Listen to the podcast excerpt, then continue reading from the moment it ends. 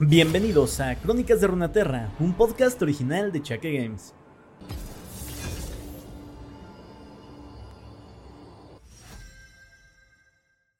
Muy buenos a todos, gente, ¿cómo estamos? El día de hoy seguimos con la temática de campeones de Jonia, este mundo mágico increíble donde hemos estado relatando las historias de los protectores del reino espiritual y su conjunción con el reino material. El día de hoy nos vamos a separar un poco de esa temática, ya que revisamos prácticamente todo lo que existe de canon alrededor de ese, de los Kinkou y de Shen, de todo lo que hemos estado escuchando, y nos vamos a ir con otro personaje de la misma región, pero que ya tiene un lore un poco distinto y nos va a llevar hacia un tema que se ha estado mencionando muchísimo en este, en estos días, en estos programas, que es la batalla que tuvieron con Noxus. Si te das cuenta, a lo largo de todos los episodios que hemos estado relatando, es un tema continuo, un problema, un problema constante que de hecho es el detonador de, toda, de muchas de las situaciones que, que tuvieron que vivir en la, en la hermandad King que por lo, por lo cual eh, está peleando por su lado, por lo cual también Akali se separa de ellos. Básicamente es el detonador de muchas cuestiones, así que vamos a enterarnos de qué fue lo que pasó, cómo, cómo fue que comenzó esta, esta batalla, por qué y cómo fue que terminó. Pero para llegar allá, antes tenemos que pasar por el campeón del día de hoy. Así que te dejo con la historia, espero que la disfrutes como siempre y hasta luego. Irelia, la cuchilla danzante. Desde que era pequeña, Shan Irelia estaba fascinada por la elegancia y la belleza del movimiento humano. Bajo la tutela de su abuela, aprendió los bailes tradicionales de su región a pesar de cuestionar su supuesta conexión mística con el espíritu de Jonia, el amor que sentía por los bailes era verdadero. En su búsqueda por dominar el arte, dejó su hogar para estudiar con algunos de los intérpretes más respetados de toda Jonia, en el Placidium de Nabori. La gente de Ireria era pacífica y procuraban mantener armonía entre ellos, pero había rumores sobre invasores forasteros que se habían avistado en las costas y muchos en el Placidium se sentían intranquilos. Irelia regresó a su aldea y la encontró atestada de soldados con cascos de acero, provenientes de Noxus, que empujaban con los extremos de sus lanzas a civiles desarmados por las calles. Ducal, el almirante noxiano, había tomado el hogar de Shan como cuartel de sus oficiales de la flotilla. Era evidente que tanto los hermanos de Irelia como su padre, Lito, se habían opuesto. Su familia entera yacía en tumbas sin nombre en los jardines. Desolada por el dolor, la joven vio cómo los hombres se llevaban a los objetos de su casa. Entre el botín se encontraba un escudo grande metálico que representaba el emblema familiar de Shan. Irelia se apresuró para llegar a él y se lo arrebotó a los noxianos. El almirante la arrojó al suelo y sus guerreros destruyeron el escudo con un gran mazo de hierro. Después les ordenó que cavaran una tumba para la presuntuosa niña. Mientras la rodeaban, Irelia apartó la mirada observando los fragmentos del escudo de los Shan esparcidos por el suelo. Desde lo más profundo de su alma, sintió un extraño ritmo que comenzaba a latir. Los fragmentos de metal comenzaron a moverse, a retorcerse y a girar por sí mismos. E Irelia pudo sentir la plácida alegría de los bailes ancestrales una vez más. Con un movimiento de su brazo, sintió cómo todas las piezas metálicas volaban como cuchillas irregulares atravesando a dos noxianos. Luego, aprovechó la conmoción de Ducal y sus oficiales para recoger los fragmentos de su escudo familiar y huyó de la aldea. En los silenciosos bosques lejanos, Irelia lloró a su familia y recordó las enseñanzas de su abuela. Se percató de que las técnicas que había aprendido eran más que danzas simples, eran una poderosa expresión de algo mucho más grande. Pronto, la invasión noxiana puso a prueba la frágil paz de las tierras originarias. Se decía que incluso la líder religiosa Karma se había visto obligada a atacar a los invasores con magia letal. Aunque sus seguidores se habían retirado hacia el altar permanente y no consentirían más violencia. En todo Nabori, las voces disconformes comenzaban a aliarse. La resistencia se estaba formando y no descansarían hasta ver Johnny al libre una vez más. Irelia se unió a sus filas, interpretaba sus preciados bailes para ellos en los campamentos situados en el bosque, para preservar los vestigios de su evanescente cultura. Tan solo tenía 14 años cuando regresó al Placidium. Los guerreros de la resistencia se unieron a la milicia. que había jurado proteger los monasterios y los jardines sagrados. Pero Noxus sabía muy bien lo que representaba ese lugar. Un astuto general en particular, conocido como Jericho Swain, capturó el Placidium y tomó a los defensores como rehenes, esperando atraer a los refuerzos que inevitablemente llegarían y tenderles una trampa. Fue este el momento en que Irelia ascendió para encontrarse con su destino. Liberada de sus ataduras, desató el máximo potencial de su danza ancestral de cuchillas, atacando con elegante fervor. Una decena de veteranos de Swain cayeron, sembrando caos en las filas mientras otros cautivos se unieron a ella. Luego, atacó y le arrancó el brazo al propio general. La imagen de la chica rebelde levantando el brazo amputado sobre su cabeza marcaría un punto decisivo en la guerra. Esta victoria, la gran batalla de Nabori, garantizó que todos en Jonia conocieran el nombre de Shan Irelia, considerándola una gran líder. Con renuencia, ella lideró la creciente resistencia durante casi tres años de extenuante batalla, antes de su triunfo en la bahía de Dalú. Allí, finalmente arrinconó al derrotado almirante ducal y cobró la venganza que había esperado tanto tiempo. Aunque la guerra concluyó hace mucho, Johnny había cambiado para siempre. Las tierras originarias ahora estaban divididas por facciones rivales, peleando entre ellas con tanta amargura como la que sentían hacia los noxianos. Muchos siguen acudiendo a Irelia en busca de respuestas, pero mientras algunos celebran su poder, ella se mantiene intranquila. En el fondo, solo desea bailar en soledad.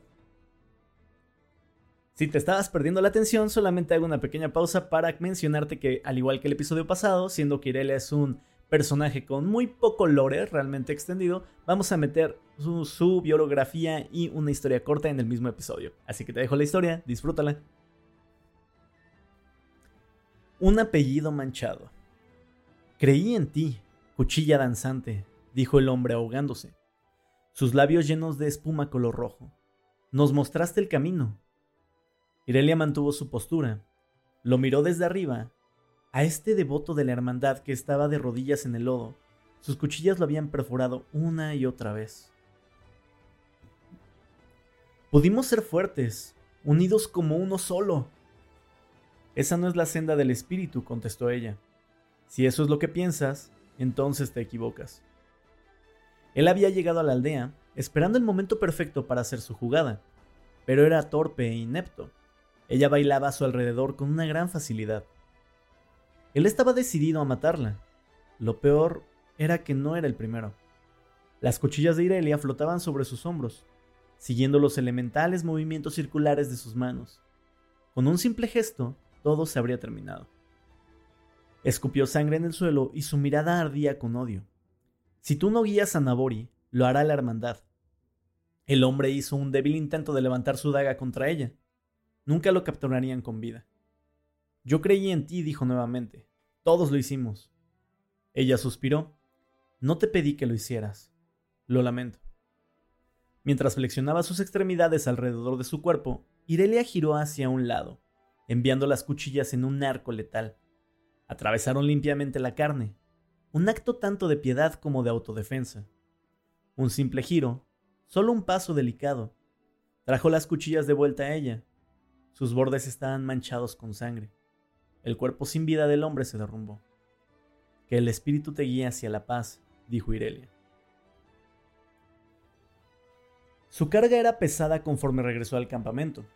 Cuando finalmente estuvo en la privacidad de su carpa, liberó un largo y tenso suspiro y se dejó caer en la esterilla de caña. Cerró sus ojos. Padre, susurró, manché con sangre el honor de nuestra familia una vez más. Perdóname. Irelia desplegó las cuchillas ante ella. Al igual que Jonia, eran fragmentos de lo que alguna vez fue grandioso, y hoy se reducían a finales violentos. Sirvió agua en un cuenco pequeño de madera y sumergió un pedazo de tela. El simple acto de limpiar los fragmentos se había convertido en un ritual que se sentía forzada a cumplir después de cada batalla que peleaba. Lentamente, el agua se tornó de color rojo y debajo de la sangre fresca el metal estaba manchado con rastros más antiguos y oscuros que nunca podría quitar por completo. Era la sangre de su gente, la sangre de la propia Nabori. Perdida en sus propios pensamientos, comenzó a deslizar las cuchillas para formar la figura del escudo de su familia. Sus tres símbolos yacían resquebrajados ante ella, representando el nombre de Shan, su tierra natal y el resto de las tierras originarias, todo coexistiendo en armonía.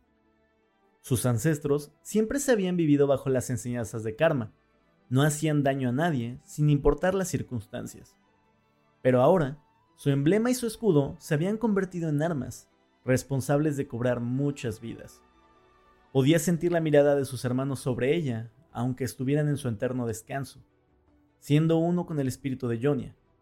Ella temía que sintieran decepción y resentimiento. Se imaginó su querida abuelita, destrozada y sollozando, devastada por cada asesinato.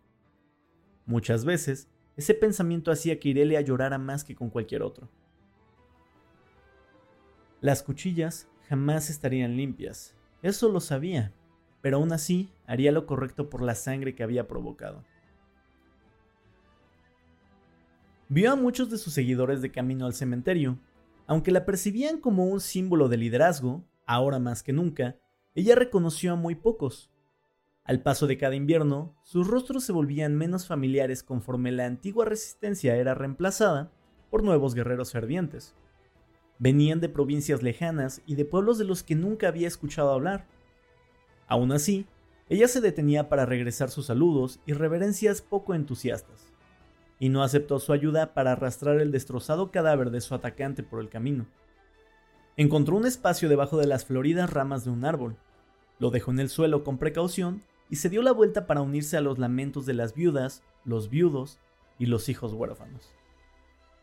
Sé que nunca es sencillo, dijo, poniendo su mano consoladora sobre el hombro de un hombre que estaba arrodillado ante un par de tumbas frescas.